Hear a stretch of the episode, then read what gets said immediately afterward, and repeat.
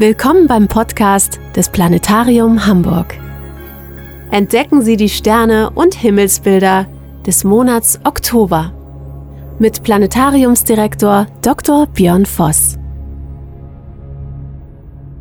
Der Herbst hält Einzug in Hamburg und am Sternenhimmel. Die Nächte im Oktober werden immer länger, die Tage werden schnell kürzer.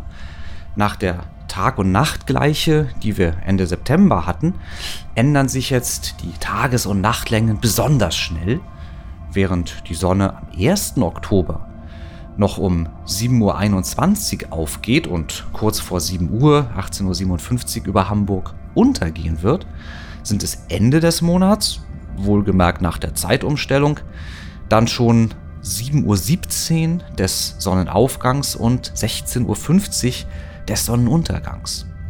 Da hat sich also die Tages- und Nachtlänge um ganze zwei Stunden geändert innerhalb nur dieses einen Monats des Oktobers.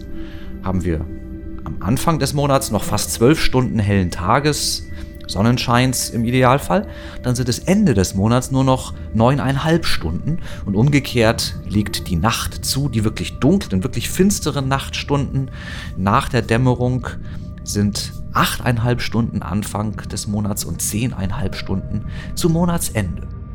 Und das ist spannend. Die Sonne selber ist zurzeit besonders aktiv, wie man sagt, hat also relativ häufig Gasausbrüche, Auswürfe von geladenen Teilchen ins All, die dann durchs Sonnensystem strömen und hier bei uns auf der Erde Polarlichter auslösen können. Ende September war das der Fall.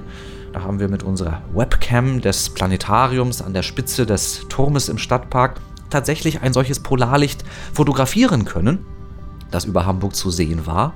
Und das könnte in den nächsten Wochen und Monaten häufiger passieren. Das wäre großartig und die längeren Nächte, die helfen dabei, die Chancen zu steigern, das dann auch tatsächlich zu sehen. Was aber verlässlicher ist als die Polarlichter, das ist natürlich der Sternenhimmel, der sich unveränderlich über uns bewegt oder eigentlich wir, die sich unter ihm bewegen. Während die Erde sich dreht, scheint es uns, als ob alles am Himmel um uns kreist, obwohl ja eigentlich wir es sind, die in Bewegung kreisen. So geht die Sonne unter, beziehungsweise wir drehen uns von ihr weg und die Sterne des Nachts, die ziehen ebenso scheinbar von Ost nach West über den Himmel. Nach Sonnenuntergang sieht man im Nordwesten den großen Wagen, das berühmteste aller Sternbilder, in, wenn man so will, richtiger Orientierung am Himmel stehen. Die markanten sieben Sterne des großen Wagens, die ja im Laufe der Tages- und Jahreszeiten ganz unterschiedlich am nördlichen Sternenhimmel stehen können, mal über Kopf, mal richtig herum aus Sicht dieses Bildes eines Wagens, das man sich vorstellt. Die stehen jetzt am frühen Abend der Herbstnacht, wenn es gerade dunkel geworden ist, sozusagen richtig herum, also mit den Rädern des Wagens Richtung Horizont im Nordwesten. Die Deichsel des Wagens weist mit ihrer Krümmung, wie immer, auf einen besonderen Stern, Arcturus, ein roter Riesenstern, den man eigentlich zum Frühjahrssternenhimmel zählt, der in der langen Herbstnacht aber jetzt zu Beginn der Nacht gerade noch zu sehen ist, dann aber auch schon wenige Minuten, könnte man sagen, nach Eintreten der völligen Dunkelheit untergeht im Westen. Die Südrichtung, also die besten Plätze der Himmelsbühne, werden dominiert weiterhin vom Sommerdreieck. Auch wenn der Sommer endet, sind sie des Abends noch beherrschend am Sternenhimmel. Und vom nachrückenden Herbstviereck. Diese zwei geometrischen Figuren also, die den Übergang vom Sommer zum Herbst markieren. Das Sommerdreieck mit den drei hellsten Sternen dreier Sternbilder, Vega, Altair und Deneb, wendet sich bereits nach Westen und wird gegen Mitternacht im Westen untergehen. Und das Herbstviereck, eigentlich ein Teil des Sternbilds Pegasus, das steht zu Beginn der Nacht, wenn es gerade dunkel geworden ist, noch im Südosten, aber rückt dann im Laufe der Nacht in den Süden auf und ist das markante prägende Bild des Herbstes, das Leitsternbild der beginnenden Jahreszeit. Zwischen diesen beiden markanten Figuren, dem Dreieck und dem Quadrat, oder genauer gesagt nicht dazwischen, sondern unterhalb der Mitte, steht einer der Planeten, nämlich der Saturn, der erste, den man jetzt in der Nacht zu Gesicht bekommt. Er ist nicht besonders auffällig, er ist ein Stern mittlerer Helligkeit, als der er erscheint. In der Helligkeit vergleichbar den Sternen des Sommerdreiecks, also er fällt auf, aber sticht nicht hervorragend ins Auge. Und man findet ihn, indem man das Sommerdreieck und das Herbstviereck aufsucht und dann zwischen den beiden in der Mitte hinabschaut. Das ist ziemlich genau im Süden, wenn man jetzt unmittelbar nach Einbruch der Dunkelheit schaut oder später am Abend dann sogar ein bisschen schon in Richtung Südwesten wandernd, der Saturn, der berühmte Ringplanet. Die Nacht beherrscht wird aber von einem noch helleren Planeten, der jetzt als der hellste Stern am Himmel erscheint, auch wenn er natürlich ein Planet und kein Stern ist, nämlich der Jupiter. Er geht abends im Osten auf, zu Beginn des Monats, erst wenn es gerade dunkel wird, also nach Sonnenuntergang der Aufgang und sobald es ganz dunkel ist, steht der Jupiter strahlend am Himmel, aber in der beginnenden Dämmerung sucht man ihn noch vergebens. Ende des Monats ist Jupiter dann die ganze Nacht über zu sehen und funkelt als König der Planeten von Abend bis Morgendämmerung. Jupiter also im Osten und oberhalb von Jupiter findet man die Sternbilder Andromeda und Cassiopeia. Die Andromeda, fürs ungeübte Auge einfach als Sternenreihe zu sehen, schließt direkt an das Herbstviereck an während die Cassiopeia, die Form eines, eines Ws, man sagt auch das Himmelsweh dazu, oberhalb der Andromeda steht. Zwischen Andromeda und Cassiopeia findet sich eine Besonderheit des Herbsthimmels, die man bereits im September bewundern konnte und die uns auch jetzt noch begleitet, nämlich das fernste Himmelsobjekt, das wir mit unbewaffnetem Auge, mit bloßem Auge sehen können, die Andromeda-Galaxie, eine ferne Milchstraße ein winziger Lichtfleck für unsere Augen, das Licht von einer Billion Sternen, das über zwei Millionen Lichtjahre Distanz in unsere Augen fällt. Wir sehen es, wenn wir uns die Cassiopeia als den Buchstaben W denken, unterhalb der rechten Hälfte des Ws auf halbem Weg zum Sternenband oder zur Sternenreihe des Sternbilds Andromeda. Im Laufe der Nacht verändert sich natürlich der Anblick des Sternenhimmels. Die Erde dreht sich und so scheinen die Sterne über den Himmel zu ziehen. Und so verschwindet das Sommerdreieck von der Himmelsbühne. Das Herbstviereck rückt, wie gesagt, in den Süden auf und wandert dann bis zur Morgendämmerung sogar in den Westen weiter. Während im Osten Sternbilder aufsteigen, die bereits der nachfolgenden Jahreszeit, also dem Winter, zugerechnet werden. Man sagt ja, Herbststernbild zu jenen Sternbildern, die im Herbst abends in der Prime Position im Süden zu sehen sind. Und die Sternbilder des Sommers, die rücken in den Westen, die sind noch zu sehen. Die Sternbilder des nachfolgenden Winters sind dann bereits in der zweiten Nachthälfte zu finden. Und so sehen wir in der Morgendämmerung bereits das Sternbild Orion, das Leitsternbild des Winters im Süden stehen und im Osten geht sogar bereits eines der Frühlingssternbilder, der Löwe, auf. Dominant ist dann allerdings der Planet Venus. Die Venus ist der hellstrahlende Morgenstern der kommenden Monate. Sie geht bereits in der finsteren Nacht auf. Gegen 3 Uhr, so etwa Mitte Oktober, erhebt sie sich über den Horizont. Nach der Zeitumstellung sogar schon 2.50 Uhr so etwa. Und ist noch heller strahlend als der größte Planet Jupiter. Jupiter also beherrscht die Himmelsbühne bis etwa 3 Uhr morgens und dann übernimmt die Venus als noch heller strahlender Planet das Himmelszepter. Bei all dem ergeben sich mitunter markante, eindrucksvolle Konstellationen mit dem Mond, wenn er an den Planeten vorbeizieht. So zum Beispiel ganz zu Beginn des Monats, am 1. und 2. Oktober, wenn der Mond am Planeten Jupiter vorbeizieht. Der ist dann schon abnehmend, nicht mehr ganz voll.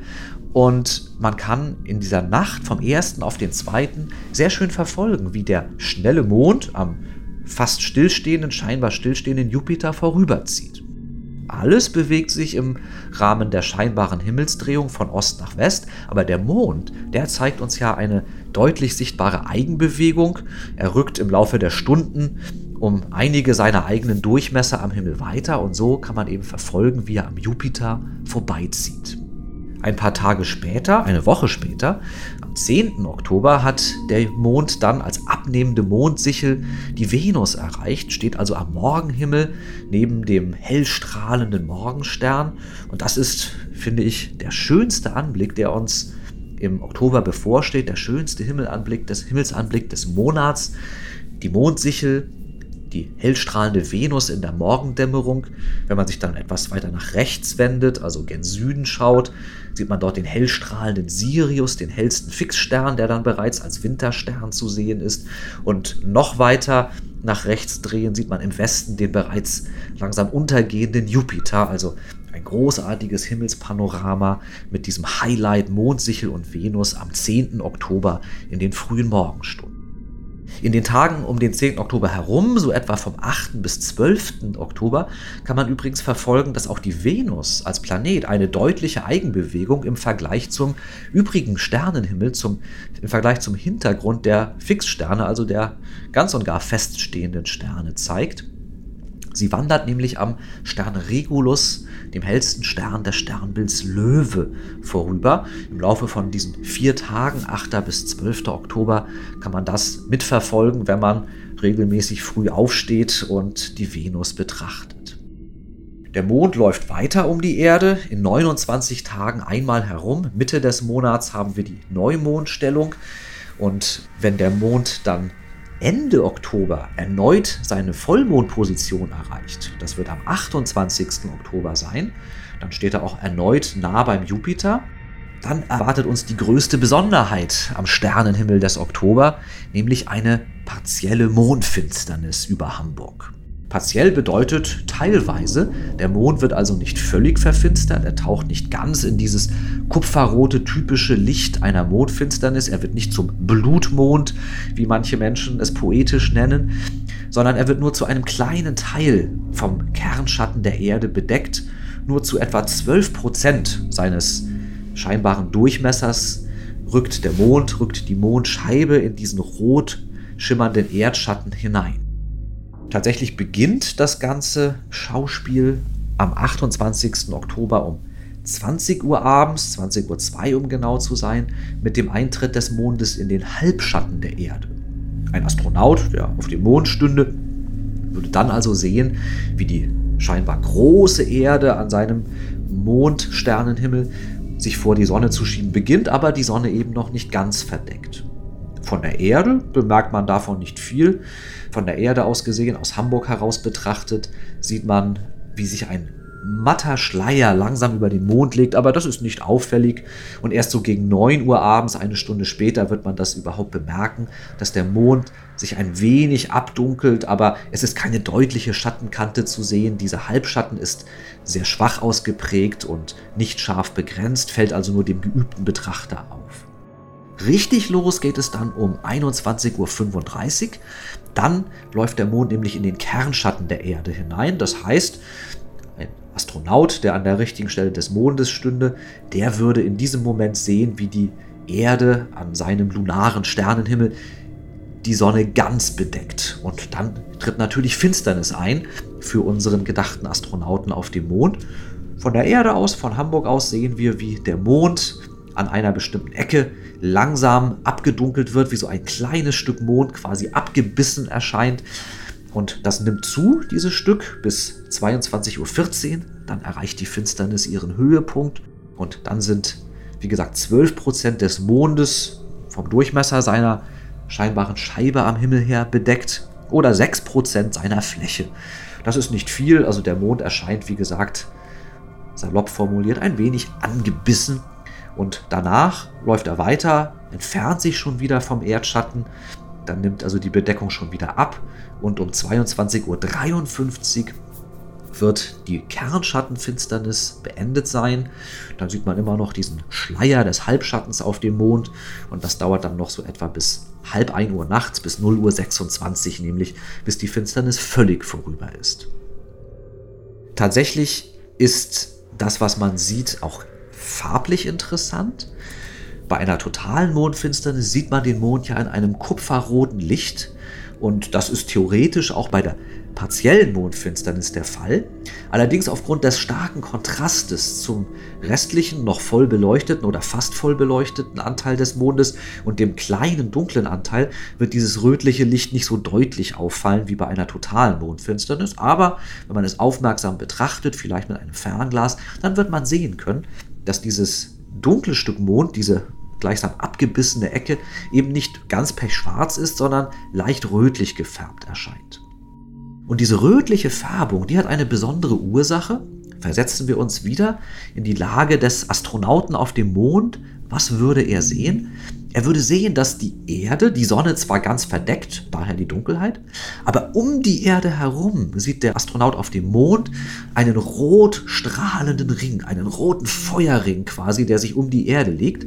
Das ist die Erdatmosphäre, die das Licht der dahinterstehenden Sonne aufgreift, durch die Atmosphäre führt und umlenkt und in den eigentlich dunklen Schattenbereich führt, sodass der eigentlich dunkle Kernschatten unserer Erde eben nicht dunkel, sondern von rotem Licht der Erde, der Erdatmosphäre durchflutet ist. Und dieses rote Licht ist im Grunde nichts weiter als das gleiche Licht, das man zum selben Zeitpunkt auf der Erde beim Sonnenuntergang oder Sonnenaufgang sehen würde. Irgendwo auf der Erde geht immer die Sonne auf, auch zum Zeitpunkt dieser Mondfinsternis, und irgendwo geht immer die Sonne unter, auch zum Zeitpunkt der Finsternis. Und dieses rote Sonnenuntergangs- und Aufgangslicht ist es, das die Atmosphäre in den Schattenbereich lenkt und ihn rötlich durchleuchtet. Also, das rote Licht auf dem Mond bei der Mondfinsternis ist nichts weiter als das Licht der Summe aller Sonnenauf- und Untergänge, die sich in genau diesem Moment irgendwo auf der Erde ereignen. Wenn die Mondfinsternis vorüber ist, dann sind wir auch am Ende des Oktobers angelangt. Die Mondfinsternis ist die größte Besonderheit. Der schönste Anblick des Oktober wird, wie gesagt, das Zusammenspiel von Venus und Mond am 10. Oktober sein. Aber, wie eingangs erwähnt, könnte es noch zu einer ganz anderen Besonderheit kommen, nämlich zum erneuten Auftreten von Polarlichtern. Die Sonne ist verantwortlich, die Sonne bietet uns gute Chancen. Wann es genau zu einem Polarlicht kommt, können wir im Voraus nicht sagen, aber die Chancen stehen gut im Oktober, ein Polarlicht über Hamburg zu sehen. Und noch besser stehen die Chancen in den kommenden Monaten, denn im November, Dezember und Januar sind die Nächte ja am längsten. Und damit steigen die Chancen auch zur richtigen Zeit die Dunkelheit zu haben, die man benötigt, um ein Polarlicht zu sehen. Darauf freue ich mich, auf diese Chance in den kommenden Monaten und blicke von daher schon neugierig auf das, was nach dem Oktober kommt. Aber zuerst hoffe ich natürlich auf gute Sicht auf den Sternenhimmel in den Wochen und an den Abenden des kommenden Monats Oktober.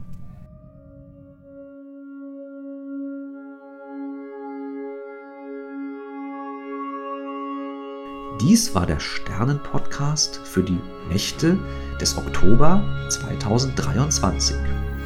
Immer klare Sicht wünscht Ihnen Ihr Björn Voss.